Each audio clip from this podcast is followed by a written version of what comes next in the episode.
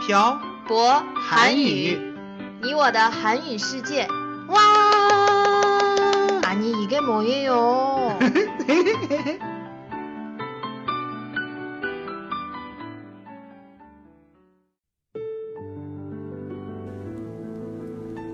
跟朴博学韩语，请在淘宝搜索店铺“朴博韩语”查看课程详情。欢迎大家一起来学习。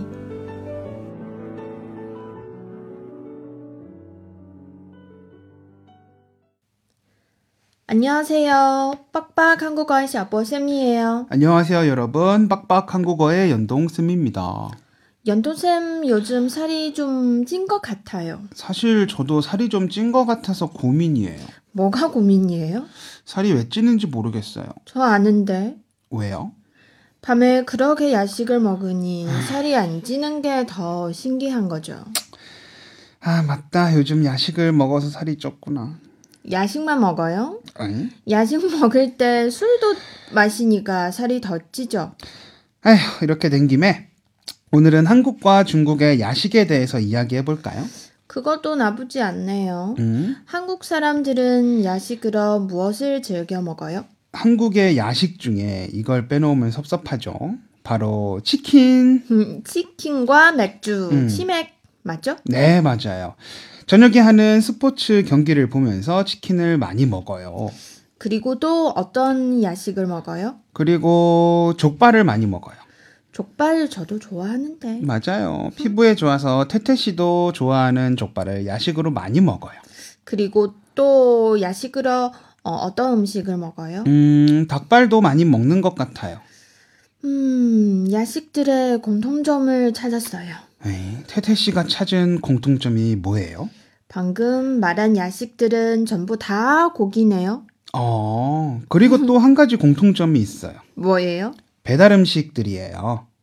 네, 그렇네요. 음, 그리고 술안주라는 공통점도 있어요.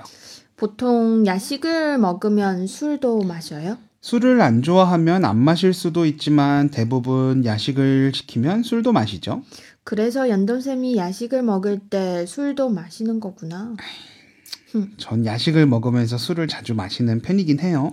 저는 연돈쌤이 술을 적당히 마셨으면 좋겠어요. 음, 알겠어요. 그리고 야식하면 이걸 빼놓을 수 없겠죠? 왜 또 말 돌려요? 아, 우리 공과 사는 구분해야죠. 지금 녹음하고 있잖아요. 알겠습니다. 음, 어떤 음식을 빼놓을 수 없어요? 라면이죠, 라면. 맞다, 라면. 음, 방금까지 제가 말한 야식들이 전부 다 배달 음식이었다면 라면은 집에서 해 먹을 수 있는 간단한 야식이에요. 네, 라면을 못 끓이는 사람은 많지 않을 것 같아요. 음, 그리고 아까 말한 음식들 다 편의점에서 팔아요. 편의점에서 팔아요? 네. 전자레인지를 이용해서 간단하게 조리해서 먹을 수 있는 야식들이 많아요. 왜 그런 거예요? 혼자 사는 사람들이 야식을 먹고 싶을 때 배달 오는 음식의 양이 너무 많으면 다 먹지 못하고 남기게 될 수도 있죠. 그래서 나온 상품들 같아요. 음, 한국 편의점에 가보면 너무 재밌어요. 음, 네. 제 생각도 그래요. 먹을 것도 많고요. 연돈쌤은 중국에서 어떤 야식을 즐겨 먹어요? 음, 전 야식이라기보다는 술안주를 먹는 거죠. 또 술 얘기가 나왔네요. 태태 씨는 제가 중국에서 어떤 야식을 많이 먹는 것 같아요?